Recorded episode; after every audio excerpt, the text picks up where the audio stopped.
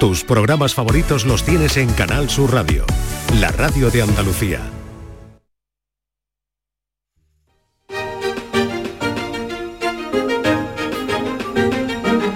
En Canal Sur Radio, Días de Andalucía, con Carmen Rodríguez Garzón.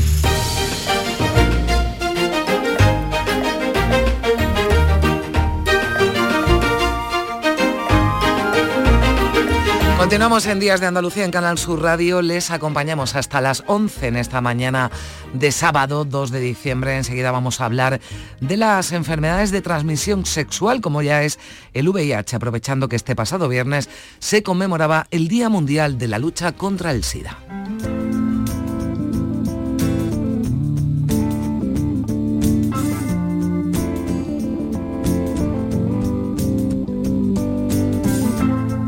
Is it getting better?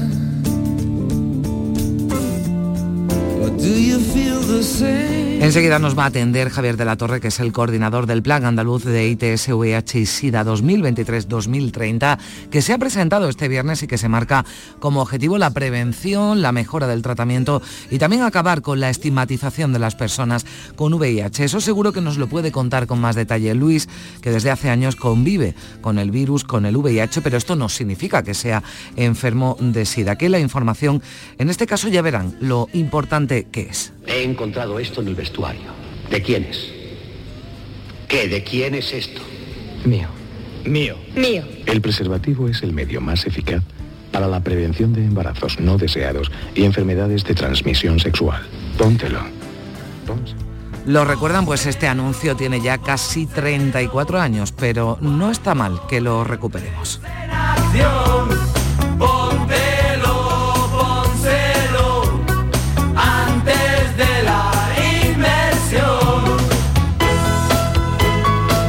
Pues habría que poner el anuncio y también esta canción de los inhumanos en bucle para los jóvenes, teniendo en cuenta que las enfermedades de transmisión sexual, como la sífilis o la gonorrea, están en auge entre la población más joven.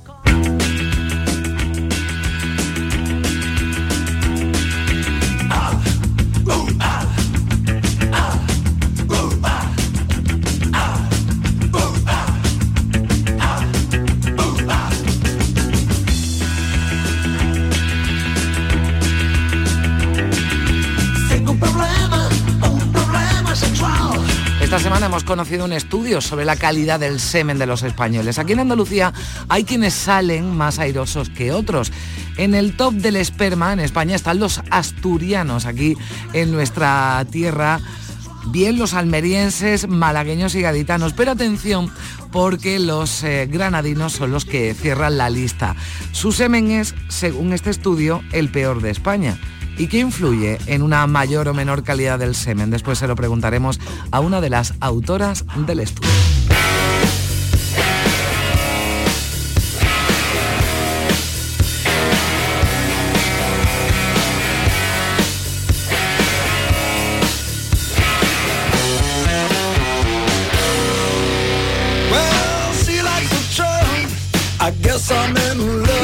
Con Ignacio Solís, que es un neuropsicólogo sevillano que trabaja para Airbus en Toulouse, en Francia. Y ustedes se preguntarán, ¿qué hace un neuropsicólogo diseñando aviones? Pues tiene mucho sentido y tiene que ver con la automatización de los aviones y también de los coches. Después nos lo va a contar Ignacio mucho mejor.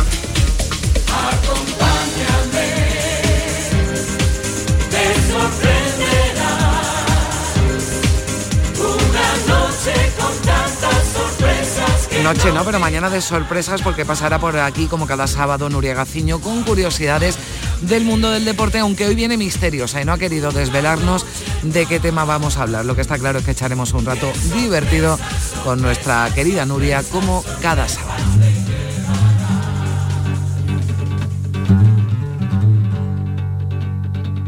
El ejército del Ebro, rumba, rumba, rumba, la. El ejército del rumba, rumba. Una noche el río pasó, ay, Carmela. ay, Cristina Consuegra hoy viene acompañada de José Antonio Requeta, que es el director de Caleta Palas, documental que es candidato a un premio Goya. Esta película narra el asedio de Málaga en 1937, al principio de la Guerra Civil. Cuenta entre el reparto con actores de primer nivel como Pedro Casablán, Pepe Villuela o Miguel Reyán. Como cada sábado también pasará por aquí José Manuel Gil de Galvez, que hoy siguiendo con los compositores del Renacimiento nos va a acercar a la figura del ecijano Juan Bermudo. Son algunas de nuestras propuestas para esta mañana de sábado, este primero, primer sábado del mes de diciembre. Y como tenemos mucha Navidad todavía por delante, vamos a dosificar ¿no? esto de los villancicos.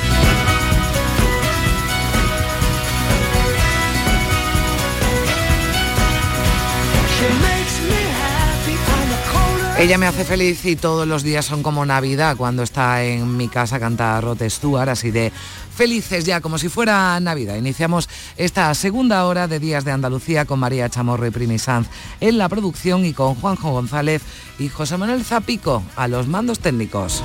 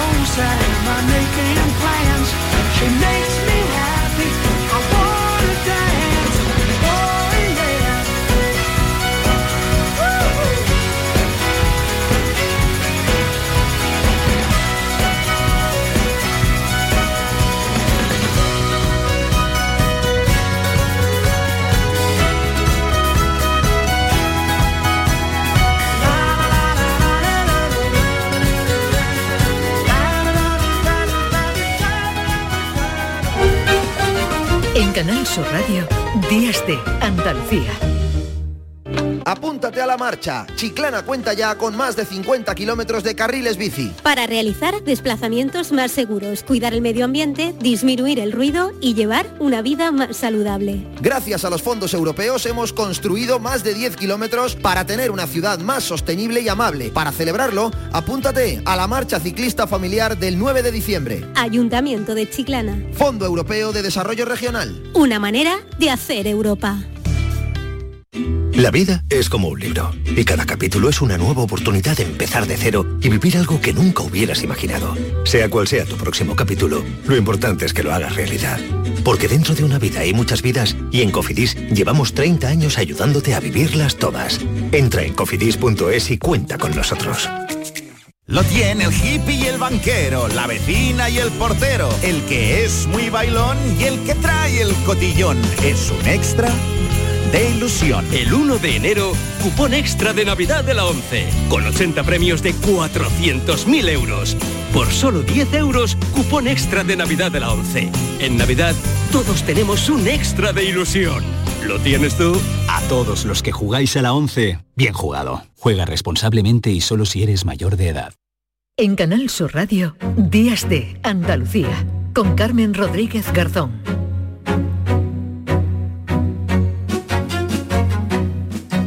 Coincidiendo con el Día Mundial del SIDA que se conmemoraba este pasado viernes, se han presentado los detalles del Plan Andaluz de ITS, VIH y SIDA 2023-2030. Es un ambicioso plan que abarca desde la prevención o el tratamiento hasta la estigmatización asociada a las personas contagiadas por el VIH. De todo ello vamos a hablar a esta hora con Javier de la Torre, que es coordinador de ese Plan Andaluz VIH, SIDA e ITS. Javier, ¿qué tal? Muy buenos días. Muy buenos días. Bueno, son siete líneas estratégicas. Si le parece, nos detenemos en algunas de ellas. Y la primera tiene que ver, y esto es importante, con la promoción de la salud sexual y la disminución del estigma, porque siguen recibiendo, y en esto este plan no pone el acento, siguen recibiendo estas personas, ¿no? Cierto rechazo por parte de la sociedad. Pues la verdad es que sí, hemos avanzado, afortunadamente, pero fíjate, en una reciente encuesta que se acaba de publicar, hasta un 25% de las personas toleraría mal llevar a un hijo suyo a un colegio donde el compañero de colegio tuviera el VIH o hacer la compra con un tendero que tuviera el VIH. Eh, esto necesitamos mejorarlo mm. y una de las claves es que la población entienda, por un lado, que son personas diversas pero no distintas. Y el otro aspecto que quiero resaltar es que una persona con VIH que está en tratamiento, que tiene la carrera indetectable, es una persona que no transmite el VIH y esto habría que grabarlo a fuego para que todo el mundo lo conociera. Pues me parece bien que ponga el acento en esto porque quizás también ¿no? esa estigmatización, ese rechazo ¿no? a las eh, personas que tienen VIH se debe a la desinformación. ¿no? Yo creo que está bien que informemos y que demos detalles como los que usted, Javier, está, está planteando, ¿no? que una persona que tenga, que, que, tenga VIH, que esté contagiada de VIH, no significa, y además con los avances que, que se producen en estos momentos, que pueda contagiar ¿no? y que pueda contagiar eh, fácilmente. Lo ideal sería eh, contagio cero, pero siguen produciéndose casos de transmisión de, VIH, pocos menos que los que hace unos años, pero eh, claro, esto mm, nos hace pensar quizás que también hemos podido perder ¿no? algo el miedo. Fíjate, hemos mejorado. El VIH hoy día es una infección de transmisión sexual. La vía mayoritariamente que se adquiere es por relaciones sexuales. Este año hemos comunicado que en 2022 ha habido 555 nuevos casos de VIH en Andalucía. Es verdad que venimos de una época donde hace solamente tres años había 100 más y hace 10 años había cerca de 300 más. Hemos bajado, pero siguen siendo pocos. Y es porque globalmente se le ha perdido el miedo a las infecciones de transmisión sexual. Se ha dejado de usar el preservativo, se ha dejado de eh, tenerle miedo al VIH y además eh, nos falta información y formación, como bien comentabas, sobre mm. muchos de estos aspectos. Y luego hoy día es muy fácil tener relaciones sexuales. Hoy día, con las nuevas redes sociales y aplicaciones tecnológicas, tú decides tener una relación sexual y en 10 minutos te están diciendo una persona y un sitio donde tenerla. Mm. Esto lo ha cambiado todo. Claro. Y, además hay una preocupación, eh, bueno, pues eh, normal, ¿no? Eh, por la población más joven, porque atendiendo a los datos sobre el aumento de las enfermedades de transmisión sexual, que sí lo, manifiestan, ¿no? Todos lo señalan todos los, los estudios, sobre todo entre los jóvenes, y usted lo decía, yo no sé si habría que activar de nuevo campañas como esa famosa, ¿no? Del póntelo, pónselo, porque lo que está claro es que ha habido un aumento, ¿no? De casos de ITS en Andalucía además entre la población más joven. Ha habido un aumento de ITS en todo el mundo occidental, en toda España y también en Andalucía. La campaña que tú decías del Pontero Ponceló tiene 32 años. Es de 1990. Mm. Y efectivamente, necesitamos hacer nuevas campañas, pero yo creo que sobre todo, además de las campañas que son súper importantes, necesitamos dar información, formación y educación a los jóvenes y adolescentes para hablar de salud sexual, para hablar de relaciones sexuales basadas en la afectividad, para hablarles de una vida sexual sana y positiva y para hablarles que hay enfermedades que se pueden adquirir y que es eh, conveniente usar el preservativo. Mm. Y todo esto, ¿quién lo hace? Porque los padres muchas veces no tienen tiempo, no, no encartan. Una reciente encuesta decía que menos de un 10% de los padres hablan con sus hijos y menos de un 10% de los hijos le cuentan estos problemas a los padres. En los colegios no siempre hay una educación sexual adecuada y la sociedad no educa. La gente acude, los jóvenes acuden a Internet, ven pornografía y creen que este es el modelo de conducta sexual, y esto es terrible. Sí, porque están aumentando, como decimos, esa enfermedad de transmisión sexual, eh, bueno, enfermedades que ya casi que, dábamos, hombre, no voy a decir por extinguidas, pero que están eh, apareciendo casos, ¿no? De, enfermedades que, que casi, de las que ya casi ni se hablaban. Claro, no se hablaba, eh, pero ahora mismo las mm. cuatro enfermedades que son tratables y curables, la sífilis, el gonococo, la clamidia y la tricomona, se han multiplicado, alguna de ellas hasta por 100 veces con respecto a hace 5 o 6 años. Y esto es fruto de que nos hemos relajado. Y esto tiene solución con una adecuada prevención y una mm. adecuada promoción de lo que son las relaciones sexuales correctas. Mm. Y, en esto también hace hincapié este plan andaluz, en la, prevención, en la educación, pero hay un apartado también dedicado a la, a la, investigación, ¿no? que ojalá, ojalá pudiéramos hablar un día ya de que el VIH ¿no? se ha erradicado por completo. Fíjate, eh, pocas enfermedades, pocas entidades en la historia de la medicina han tenido un desarrollo de investigación tan espectacular como el VIH. Esta era una enfermedad que hasta el año 1996 mm. mataba y no había tratamiento y en los últimos años disponemos de un tratamiento que es una pastilla una vez al día con excelente calidad de vida y con excelente comodidad y controla la infección. Recientemente además esta investigación ha dado como fruto que ya disponemos de un tratamiento que es una inyección que te pones cada dos meses y te olvidas de todo porque ya está funcionando el tratamiento con esa inyección. Y se sigue investigando. ¿Cuál es el problema? Que el malvado virus, el VIH, hmm. se esconde en algunas partes del cuerpo y los tratamientos no llegan.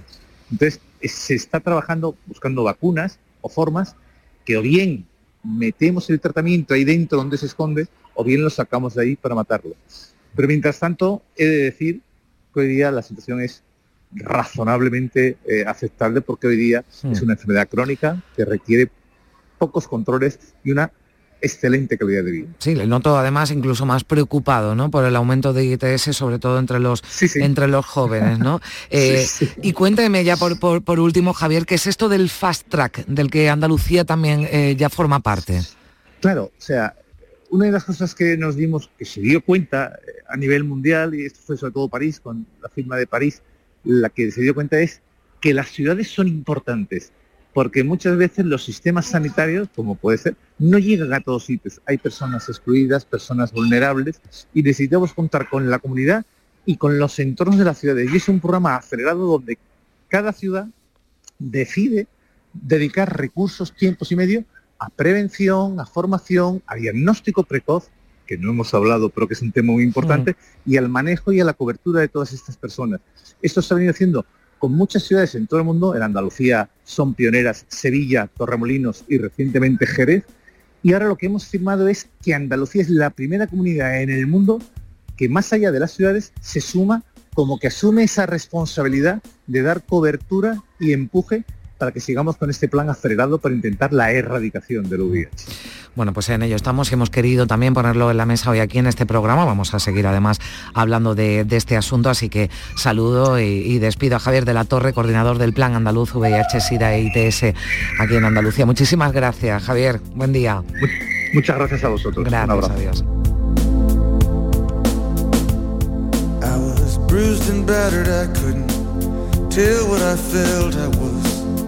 Unrecognizable to myself.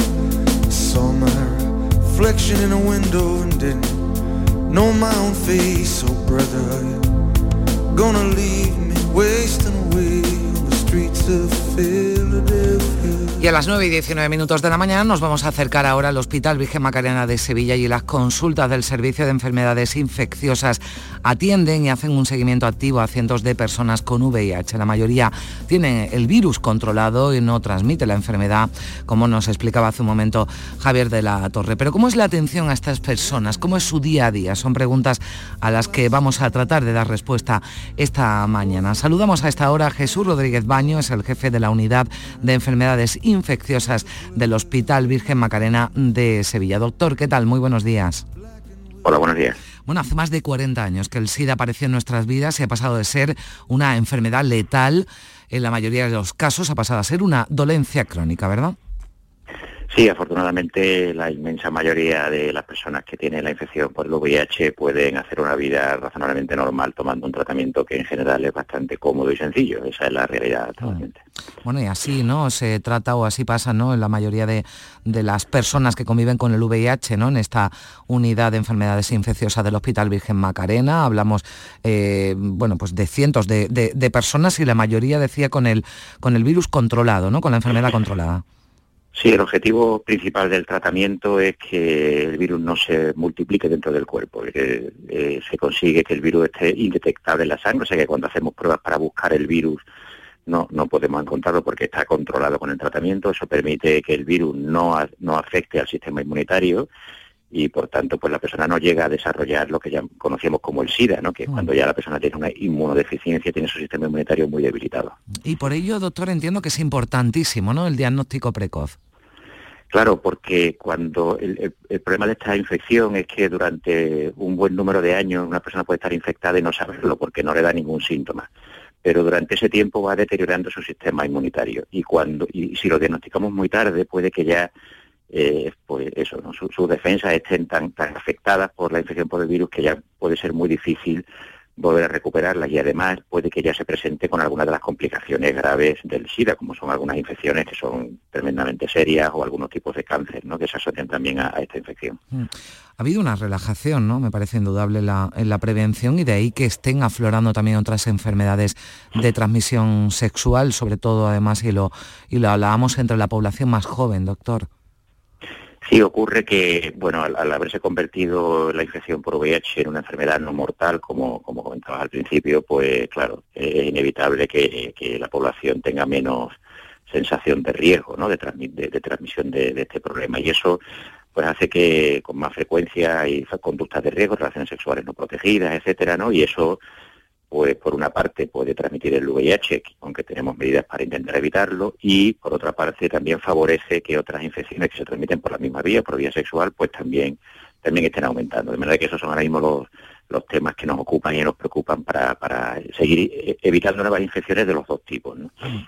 Eh, usted nos hablaba de ese tratamiento, ¿no? Que ahora está en marcha, bueno, que consiste y también nos lo explicaba antes el director del, del Plan Andaluz eh, VIH y TS-SIDA.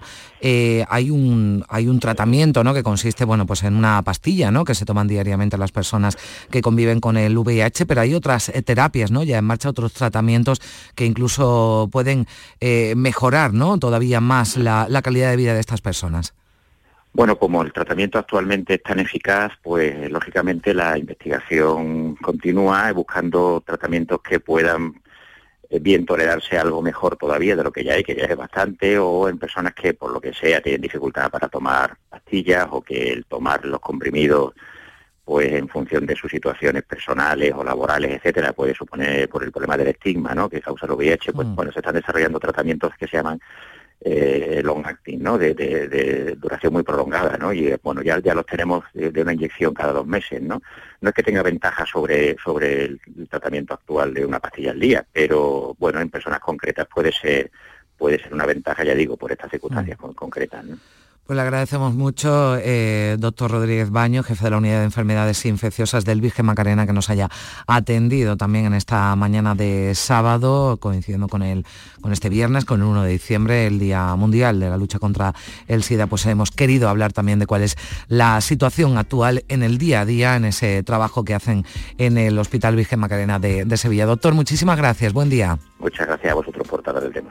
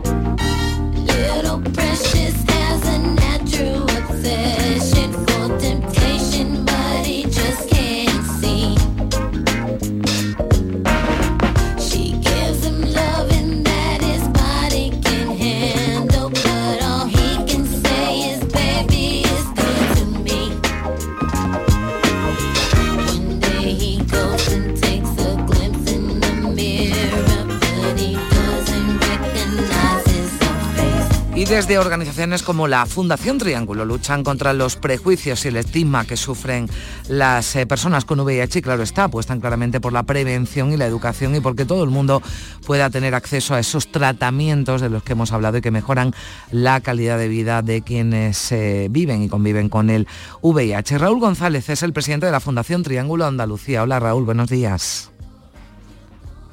Hola. Pues no, no se días, escucha. perdón, hola, hola, ya. Raúl, ¿qué tal? Ya, Buenos días. Nada, afortunadamente, eh, Raúl, estábamos hablando, hemos evolucionado ¿no? Eh, en cuanto al, al tratamiento, eh, bueno, pues la, la calidad de vida ¿no? de las personas que conviven con el VIH, pero todavía queda camino, ¿no? Y ahí ponéis vos- vosotros también el, el acento.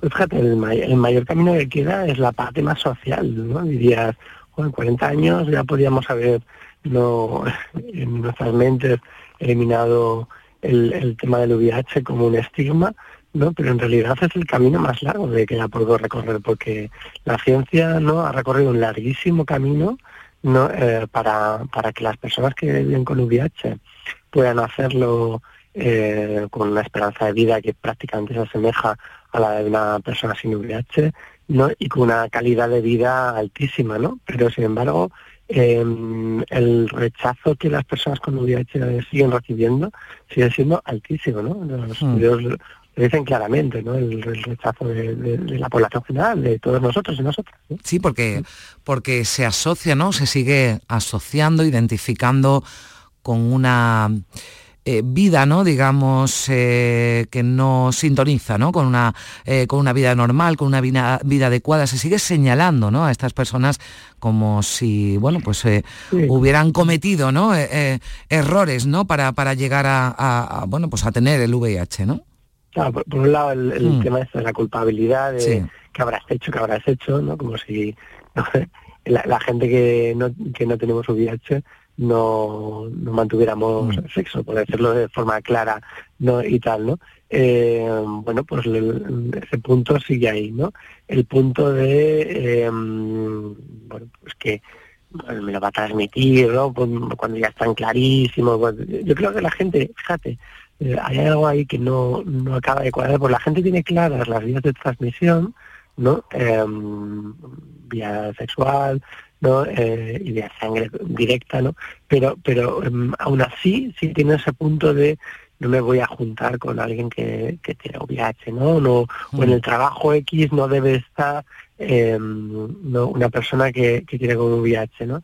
Y, y bueno, es, un- es una lástima, es verdad que van bajando, eh, van, van, van reduciéndose, ¿no? Mm. Los, los niveles de estigma, pero sigue, sigue ese elemento ahí no latente, ¿no? Y la gente que tiene VIH te lo, te lo dice claramente. Bueno, es que yo creo que aquí la información es fundamental y por eso también hemos eh, invitado, ¿no? Primero, bueno, pues a, a- a expertos, a gente que trabaja, ¿no? Con, bueno, pues en temas de, de- de prevención, de tratamiento, sobre todo porque explican y han insistido los dos primeros invitados en que eh, convivir con el VIH no significa ser un enfermo de SIDA, ¿no? Aunque eso tampoco signifique que tengamos que, desde luego, aislar a, a esa persona. Yo, antes eh, recordábamos, eh, Raúl, el- eh, ese anuncio, ¿no? Que ya, bueno, pues eh, tiene eh, pues casi 40 años, ¿no? Ese póntelo, pónselo. Pero es que, pues también, ¿no? Poco después había otro anuncio que yo no sé si también, ¿no? Sería conveniente recuperar y, y- y seguro que los que tienen ya una edad, ¿no? Como, como yo, pues recuerdan ese sí da, no da, ¿no? Porque era, bueno, pues Ujú. que, que, hab- que- que se podía hacer, ¿no? Para que, o que no se debía hacer si uno quería evitar contagiarse del VIH, pero bueno, pues situaciones eh, como beber de, de- de un vaso, como, bueno, pues eh, tocar a una persona, darle un beso, ¿no? Eso no significaba que se, que se eh, contagiara el VIH, sí eh, teniendo relaciones sexuales sin, sin protección. ¿Sigue asociándose, te lo, te lo pregunto también, bueno, pues la Fundación Triángulo, lucháis ¿no? por los derechos del colectivo LGTBI, ¿sigue asociándose VIH-Sida con, el, con el colectivo LGTBI, Raúl? Sí, yo creo que cada vez menos, pero sí que hay ese, ese punto. Hay, hay una parte eh, que, que no podemos dejar de lado que es ¿no? que la por las vías de transmisión ¿no? en las que en las que se produce el- la transmisión del VIH no Eh, hay una proporción mayor de personas, eh, LG bueno, no LGTBI, eso a ser extenso, no de personas gays, ¿no? Con, con VIH, ¿no? La- los datos lo dicen ¿no? y por eso nos dirigimos claramente de las organizaciones LGTBI ¿no? a, la- a- a pers- a personas gays, a hombres gays, eh, diciéndoles claramente cuáles son las vías de transmisión, ¿no? Eh, y que y que se y que se cuiden, ¿no?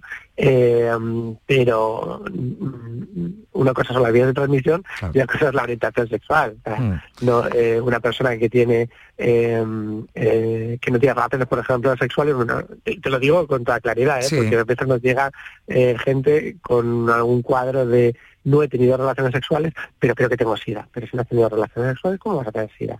¿Sabes? Perdón, SIDA, VIH, ¿verdad? VIH, sí. No, el SIDA es la, es la, es la enfermedad ¿no? que se desarrolla muchos años después ¿no? Eh, y a veces no se llega ni siquiera a desarrollar ¿no? de, de tener VIH. Pero fíjate, decías tú antes, eh, Sí. marcabas las dos primeras campañas que tenemos Sí. en, la, en la memoria. La primera campaña no se dirigía fundamentalmente al estigma, aunque eh, ponía en el centro de la, de la, de la discusión o del, o del debate el, el, el, el elemento preventivo, ¿no? que es el, Mm. el- el preservativo, el condón, ¿no? Eh, pero en realidad el, el anuncio lo que estaba hablando era del estigma, ¿no? de, de ponerse el preservativo, de tener mantener relaciones sexuales, de todo aquello que estaba tapado en los años 80, ¿no? Eh, eh, que salíamos de la dictadura y que todavía la parte eh, sexual que había destape, pero no se hablaba con, la normalidad que intenta decir el, el, el vídeo que se deberían de mantener las relaciones sexuales, ¿no? Eh, se está dirigiendo a la parte más social del, Mm. del- de, de esta, de esta transmisión. El segundo ya sí que se dedica, el de Mm. Se dedica solo a las partes de transmisión sexual, ¿no?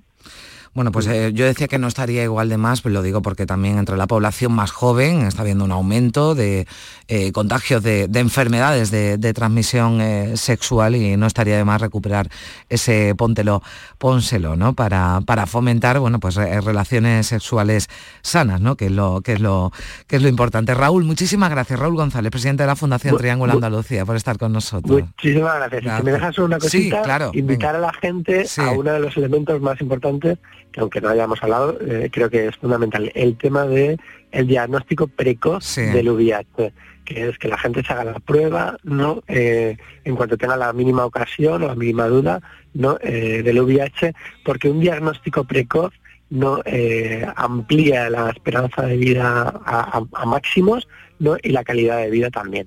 Pues ahí Así queda que también ese mensaje importante, Muy claro bien. que sí. Raúl, un abrazo, buen día. Gracias. Adiós. The wall, just one more whisper of a voice unheard. Tomorrow, leave the windows open as fear grows. Please hold me in your arms. Won't you help me if you can?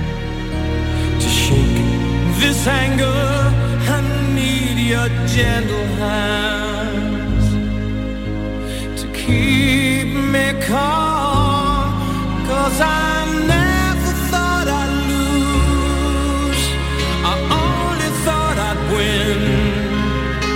I never dreamed I'd feel this fire beneath my skin. Y desde hace años Luis convive con el VIH y quiere él y queremos nosotros dejar claro que no es un enfermo de SIDA. Yo creo que con lo que hemos hablado ya podemos eh, tener clara cuál es la diferencia. Tiene el virus, pero ahora nos va a contar cómo es su vida y su día a día. Vamos a intentar que la comunicación sea buena porque cogemos a Luis en el, en el coche conduciendo. Hola Luis, ¿qué tal? Buenos días.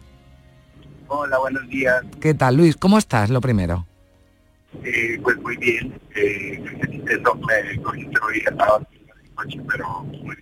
Ahí tenemos alguna dificultad para para escuchar bien a, a Luis. Bueno, a- yo quería preguntarte, el tratamiento que recibes te permite tener, ¿verdad, Luis, una, una vida no completamente normal?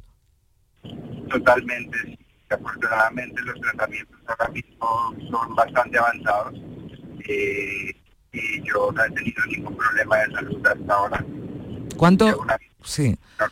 ¿Cuánto hace que supiste que tenías VIH, Luis? Yo lo supe a final de 2002, es decir, hace unos 11 años más o menos. Bueno, vamos a es que vamos a tener que cortar la comunicación, Luis, lo siento mucho, pero es que te escuchamos con mucha dificultad. Bueno, le hemos cogido a Luis en este momento desplazándose, pero bueno, si tenemos oportunidad hablaremos con, con Luis en otro, en otro momento y vamos a dejar esta entrevista pendiente porque yo creo que, que Luis nos puede contar eh, muchas cosas interesantes y además podemos hablar de, de este tema y no tiene por qué coincidir con el Día Mundial de la Lucha contra el SIDA, que se conmemoraba, que se celebraba este, este viernes y bueno, pues hemos querido traer hoy aquí también al programa A Días de Andalucía. 9 y 36 minutos.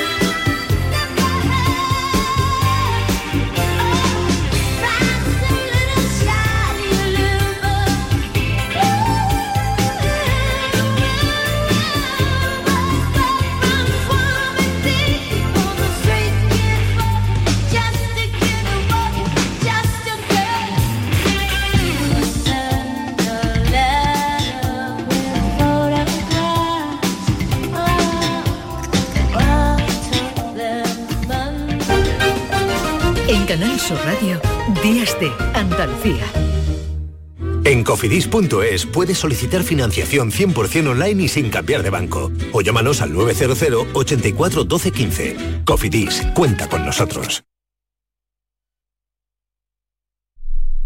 Canal Sur. La radio de Andalucía. Soy Andrea, capitana del equipo de fútbol de los Unaute Club.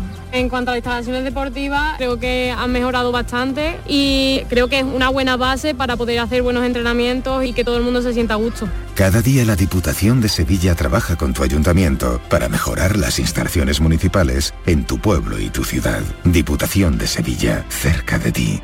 Ya está aquí Sevilla On Ice, el parque de atracciones más divertido de la Navidad. Abierto todos los días hasta el 7 de enero en el Muelle de las Delicias. Pistas de hielo cubiertas, noria gigante de 45 metros, zona de restauración y mercadillo navideño. SevillaOnIce.com. Ven a disfrutar en familia. ¿Juega tu equipo? No dejes que el tráfico te meta ni un gol.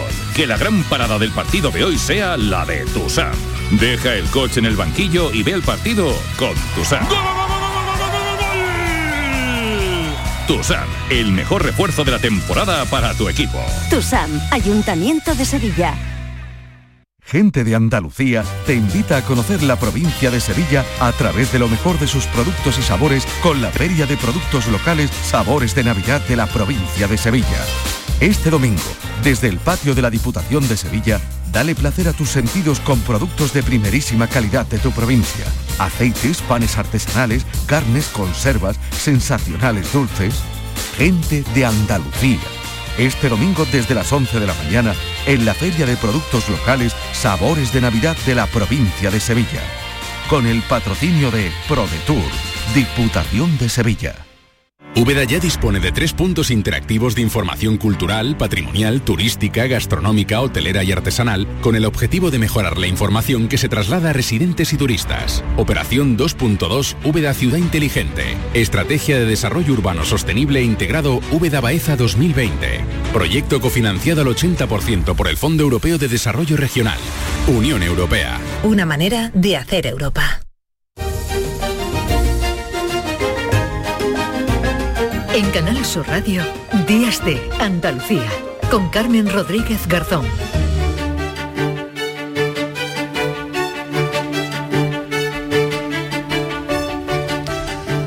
10 menos 20 minutos de la mañana, menudo revuelo se ha montado con el estudio del que vamos a hablar a continuación. Se presentaba hace unos días en un congreso de Viena y entre las conclusiones señala que Granada es la ciudad donde los hombres tienen peor calidad del semen. Oviedo está en el lado contrario. Y en Andalucía se sitúan en lo alto de la lista ciudades como Málaga, Almería o Cádiz. Rocío Núñez Calonge es doctora en biología y experta en reproducción asistida. Ha sido la encargada de presentar este estudio. Rocío, ¿qué tal? ¿Cómo está? Buenos días. Hola, buenos días. Bueno, hay que decir, hay que decir que se han estudiado muestras de 11 ciudades, ¿no? A ver si va a haber alguien que diga que su ciudad no sale ni para bien ni para mal. Son 11 ciudades con, con cientos de muestras, ¿no? Que han llevado a esta conclusión. Sí, el estudio lo hemos hecho porque eh, como el grupo de reproducción que tenemos, en el que trabajamos, eh, en realidad hay 15 clínicas en España y de esas 15 eh, 11 de las ciudades eh, hemos tomado, hemos cogido muestras de varones que iban a realizarse un estudio de esterilidad y, y la diferencia o lo bueno de este estudio es que se ha hecho todas con la misma metodología. Al pertenecer todas al mismo grupo, a UR, mm, pues el- la metodología es la misma y por eso esas diferencias no pueden deberse a que se han utilizado diversos métodos o se ha medido de diferente, de diferente Mm. manera. Y esas 11 ciudades ha elegido por eso, porque ahí es donde tenemos una clínica. Bueno, a- ahora iremos a por qué o qué puede influir la- en, la, en la calidad del, del semen, pero qué tiene que tener para que sea considerado de buena calidad.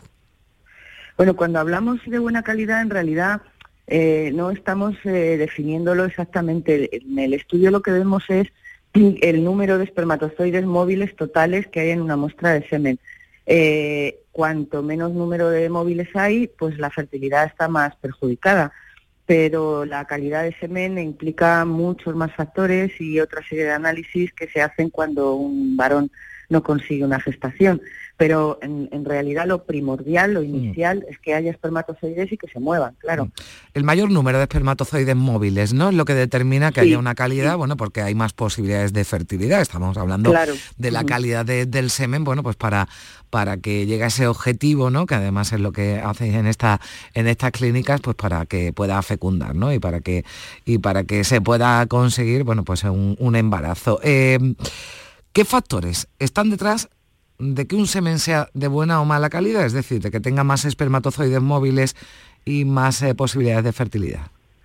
Pues hay muchísimos factores que, que influyen en, en la calidad de semen, en, en la fertilidad en general y la fertilidad tanto en la mujer como en el hombre. Eh, se habla de factores externos y está bastante probado que las condiciones medioambientales, eh, tanto la contaminación como si se, se vive en un sitio donde hay contaminantes, eh, pesticidas, por ejemplo, se han hecho muchos estudios, todo eso influye. Pero luego, desde el punto de vista eh, de la persona, también influye la calidad de vida o el tipo de vida que esa persona lleve. Influye el tabaco, el alcohol, eh, por supuesto las drogas, el índice de masa corporal. se ha visto que la obesidad también afecta a la fertilidad. Todos estos factores, el tipo de alimentación, pueden influir en, en esa calidad de semen. Y la edad, ¿no? Entiendo también que, porque hablamos, no sé, aquí por sí, ejemplo, ¿no? En Oviedo la edad media 38 años, entiendo que, que es una, Sí, pero- una buena... en este sí, caso, sí, dígame, dígame. Claro, en en este caso, por ejemplo, que eso como es- ha sido lo, lo- lo más inmediato y, el, y además un dato que teníamos de todos los varones, eh, en todos los grupos, en todas las clínicas, la media de edad era similar, es decir, que, que todas las muestras eran comparables. La media de edad en todos los grupos era de 38 años Ujú. y comparando la edad en cada uno de los centros vimos que no había diferencias. Luego, eh, las diferencias que puedan encontrarse no se deben a la edad en este caso. Bueno, se deben a un factor personal, es decir, el tipo de calidad de vida que lleve esa, esa persona, pero también influyen otros eh, factores ambientales, así lo habéis determinado, eh, bueno, pues eh, la contaminación, ¿no? Eh, eh, o sea, que, que esto donde, donde viva uno también, también influye. Claro, Claro, yo no sé ya si se puede ser más concreto, porque a mí me llama la, la atención que, que Almería esté, bueno, pues ahí en el, en el top y Granada, ¿no? Son Sí, provincias muy cercanas, pues eh, se sitúen en, en una peor posición. No sé si, si esto tiene alguna explicación que, po- que podamos dar. Claro, esa es una de, de las conclusiones, digamos, más curiosas del estudio, porque el hecho de que influyan los factores medioambientales es algo que sabíamos por otros estudios y por publicaciones que se han hecho, y, y nuestra sorpresa era ver que ciudades tan cercanas como Granada y Almería, sin embargo, una era la peor y otra de las mejores. Entonces, eh, hemos visto que aquí, en este caso, en el estudio, no influyen tanto esas condiciones medioambientales como las condiciones que puedan tener los varones que están incluidos en el estudio. Que claro, aquí lo que nos falta y lo que, lo que nos ayudaría es saber si, hay diferencias entre la proporción de fumadores, la proporción de, de personas que tienen un régimen de alimentación pues que no es sano, etcétera. Mm. Esa es la parte que yo creo que puede influir en que haya estas diferencias. Claro que ahora nadie vaya a pensar que si se va a Oviedo a vivir o se muda de No. Granada a Almería va a mejorar la, la calidad de, de su semen. Bueno, Rocío Núñez Calonge, doctora en biología, eh, experta en reproducción asistida. Muchísimas gracias por, por acompañarnos Gracias unos a minutos. ustedes. Gracias, Gracias, un saludo, buen día. Adiós.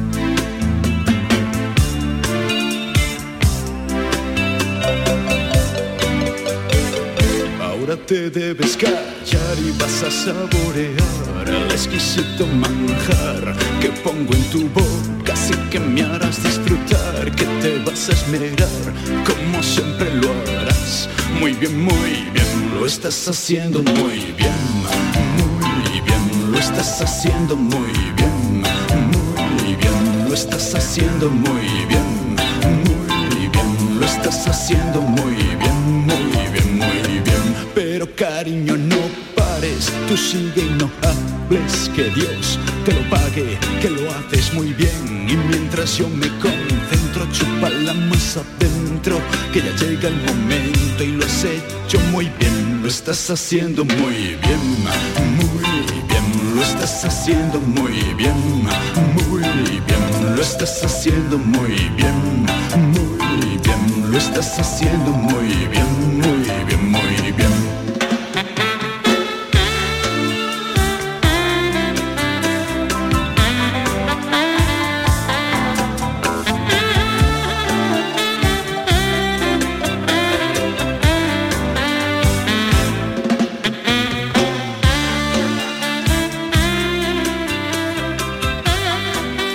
La mañana de Andalucía con Jesús Vigorra inaugura la Navidad. Este martes 5 de diciembre, la mañana de Andalucía con Jesús Vigorra te lleva a conocer el Belén de la Fundación Cajasol, un programa fantástico con el que Canal Sur Radio te invita a preparar ya tu Navidad. Nosotros ya estamos en ello. La mañana de Andalucía con Jesús Vigorra.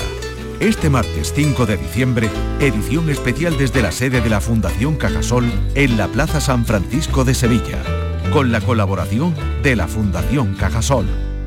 ¿Te apasionan los quesos? ¿Quieres acceder al patrimonio quesero andaluz en un solo clic? Con la app Proxy Queso Andaluz descubre desde tu móvil los mejores quesos andaluces, las queserías o los mercados más cercanos. Descárgate Proxy Queso Andaluz y disfruta de los quesos andaluces, disponible para Android e iOS. Organiza Que es Andaluz, patrocina Junta de Andalucía y Gusto del Sur.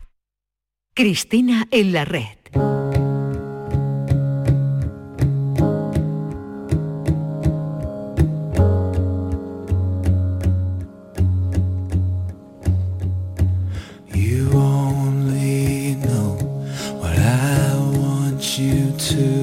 11 minutos llegaremos a las 10 de la mañana. Cristina Consuegra, ¿qué tal? Muy buenos días. Buenos días, ¿qué tal? ¿Cómo ¿Qué estás, tal? Carmen? ¿Cómo estás pasando esta mañana de sábado? Primer sábado de diciembre. Hay que ver cómo vuela el año, ¿eh?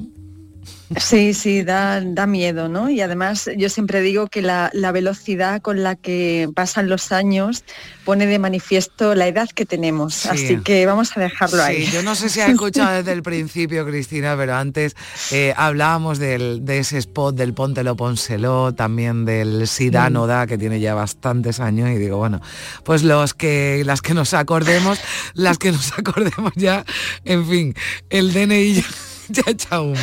Pero bueno. Reflexionemos sobre ello. Bueno, no vamos a hablar de, de eso, pero vamos a, vamos a hablar de un, eh, de un documental muy interesante, yo no lo he visto, pero tiene una pinta estupenda, eh, Caleta Palas, ¿verdad? Seleccionado para, para los Sí. Goya, Cristina. Sí, vamos a hablar, nada, en unos segundos con su director, con José Antonio Ergueta, que también fue el autor responsable de Paraíso en Llamas. En cierto modo ya en esta pieza audiovisual él, ya señalaba hacia Caleta Palas y bueno, pues esta semana nos despertamos todos eh, con, la, con la buena noticia para el sector eh, audiovisual andaluz que había, se había colado ¿no? en la nominación a los Goya en la edición 2024 y por eh, Caleta Palas que, bueno, ahora hablaremos, fíjate, estábamos Sí. tú y yo hablando sobre cómo Sí. pasa el tiempo Sí, y bueno. sobre el paso del tiempo y cómo lo pensamos, eh, es de, de lo que vamos a hablar con José Antonio. Del paso del tiempo y, de, y del olvido. José Antonio Ergueta, ¿qué tal? Hola, ¿qué- hola, ¿qué tal? Buenos días, buenos días. Enhorabuena, ¿eh? antes que nada. Muchas Esperemos que, que, bueno, que consigáis ese, ese Goya. Yo viendo el tráiler, José Antonio, eh, comienza la narración, ¿no? Hablando de una, de una ciudad olvidada en, ese, en esa época, ¿no? Y de ese olvido nace, nace este trabajo.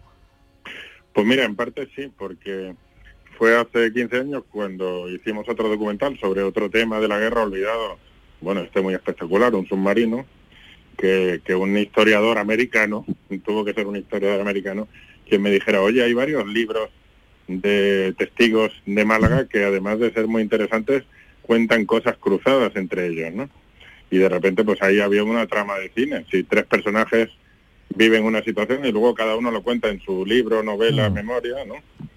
Pues eso me hizo descubrir que aunque se habían publicado ya unos cuantos libros de, de Gerald Brennan, de Gamel Woolsey, etcétera, pero es que luego había muchos más testigos y, y no se les había prestado a- a- al efecto, ¿no? A algunos sí, pero al grupo, a la idea de que hay un verdadero filón narrativo. Y en general la guerra en Málaga pues siempre se había dejado de lado como un episodio menor. Solo la desbandada recientemente pues se ha, se ha empezado a descubrir. Pero, pero siempre, es verdad que siempre el sur mm, hacemos mal marketing, ¿no?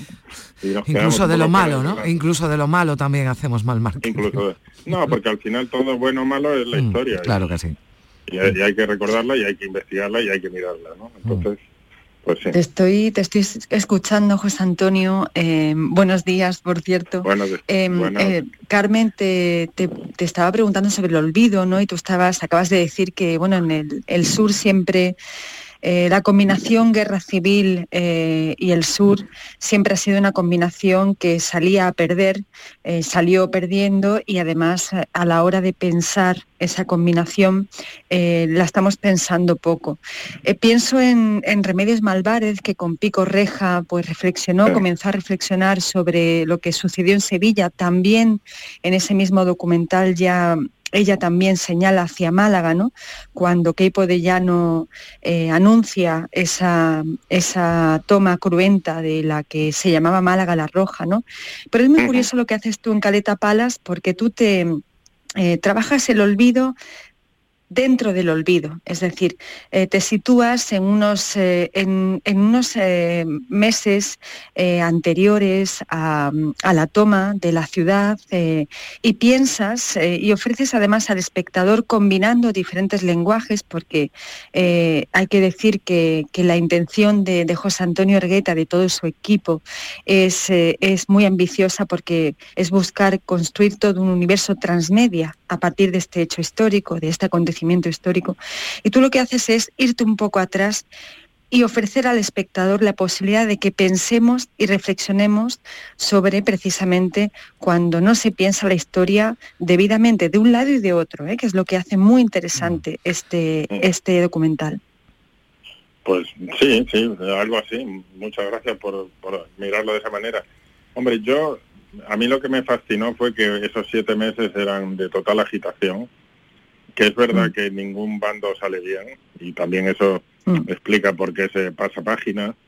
Em, Es, es deshonroso, hay salvajadas de los dos lados, pero a la vez hay una humanidad grande. Y estos extranjeros, porque de los ocho personajes que narran la película, mm, seis son extranjeros, incluso los que son españoles pues son especiales. Mm, ellos miran, observan de otra manera y, y demuestran además al escribir no solo que algunos son verdaderas voces literarias, sino que, que tienen una sensibilidad. Eso fue lo que me tiró. Luego, hombre, al hilo de lo que dices, yo lo que siento muchas veces cuando lees un libro de historia, sea reciente o, o de los fenicios, que, que luego caminas por la ciudad, la ciudad que sea, en mi caso Málaga, y, y ves esas capas, como que el tiempo que hablabais antes no es una cosa lineal, sino que parece que estuviera viviendo en, en algunas fachadas o en algunas esquinas. Y puedes levantar una capa y está la otra y están todas, ¿no? según como mires. Y eso también es un poco lo que he querido retratar cuando he mezclado imágenes de archivo y de ahora, ¿no? No es solo porque no tuviera dinero para vestir a mil personas y maquillar la ciudad. No, es una, es una decisión deliberada que, que creo que funciona. Por lo menos creo que mucha gente la, la ha apreciado, ¿no?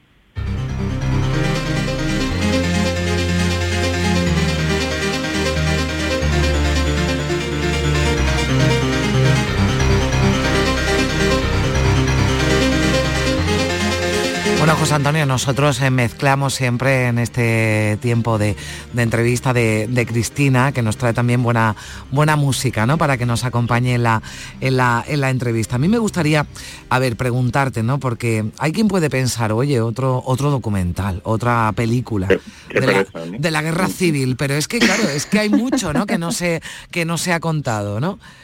Que va, no, hay mucho, no hay mucho, hay, y es inmenso.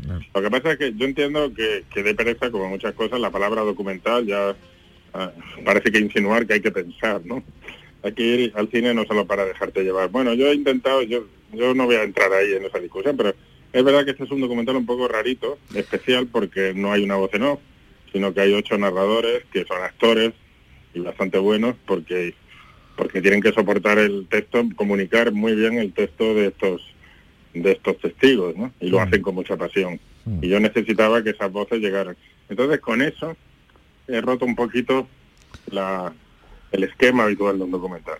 Pero respecto a la guerra civil, cualquier país estaría contando porque hay historias humanas, hay historias de aventura, hay todas las... Y, y siempre que levantas una piedra aparece algo cinematográfico además. ¿no? Cristina. Yo, ah, bueno, yo reivindico mucho la palabra documental porque hay que reivindicar el pensar, a ver si entre todos lo logramos porque nos va a ir un poquito mejor de cómo nos va. Pero al margen de esto, y siguiendo con la palabra documental, eh, José Antonio, te quería preguntar por la situación, eh, tú que llevas mucho, mucho tiempo peleando en el mundo del cine, que es una industria muy complicada porque requiere y solicita de equipos muy grandes, eh, de muchísimo presupuesto, esto hay que explicarlo siempre, em, sobre la situación del documental andaluz que bueno yo creo que sí que vive un buen un buen momento. Todavía nos queda em, llegar a una cierta época de esplendor no esto la traducción es que necesitamos más dinero no pero em, cuál es tu visión como parte eh, em, fundamental de ese sector del estado de ánimo no y de la musculatura del documental andaluz Pues mira, mm, sí, es, un poco lo que dices. Pareciera que yo estaba tirando piedras contra el tejado al decirlo de no pensar, ¿no? Hay que pensar, pero yo también entiendo que la gente a las nueve de la noche quiera otra cosa. Y sin embargo, claro, en esa pereza muchas veces cambiamos de canal o movemos, elegimos otra cosa y luego te lleva a sorpresas. Y digo te lleva a sorpresas porque está bien lo que dice Cristina, hay, hay, hay una gran vitalidad, hay muchísima producción, hay bastante producción de calidad y cuidada y, y, y en- bien enfocada. Otra cosa es que, claro, mm, pues esto está sucediendo en parte gracias a la televisión pública, hay que decirlo, de Canal Sur, porque además de tener la obligación de invertir, lo, lo- lo están haciendo bien y se ha, y se ha ido acumulando un, saber hacer y, una programación, pero también porque hay mucha gente empeñada y, jugándose mucho tiempo y dinero, porque efectivamente se hacen los trabajos casi siempre a muy a pulmón, ¿no? Y eso es, eso es malo para que el resultado sea lo suficientemente atractivo para que la gente a su vez lo demandara, ¿no? Pero también es verdad que es que son unos tiempos, como siempre le pasa al cine, muy complicados, porque ya va poca gente a la sala, están las plataformas que no que buscan otro tipo de documentales más comer- comerciales, dinámicos o poco poco arraigados, por decirlo así, que también son legítimos, pero entonces hay, hay un crecimiento muy bueno y yo creo que, que seguirá, o sea que se ve que hay, se ha creado ya una cantera de autores y de equipos y hay que recordar eso, efectivamente lo que tú dices, que, que el problema del cine es que escribir un librito es un gran esfuerzo, publicarlo también. Que, Bueno, pues que- lo vamos a dejar aquí, José Antonio, que se nos echa el tiempo encima y aquí ya saben que las señales horarias manda José Antonio Ergueta. Gracias, Cristina Consuegra. También llegamos a las 10 de la mañana. Buen fin de semana.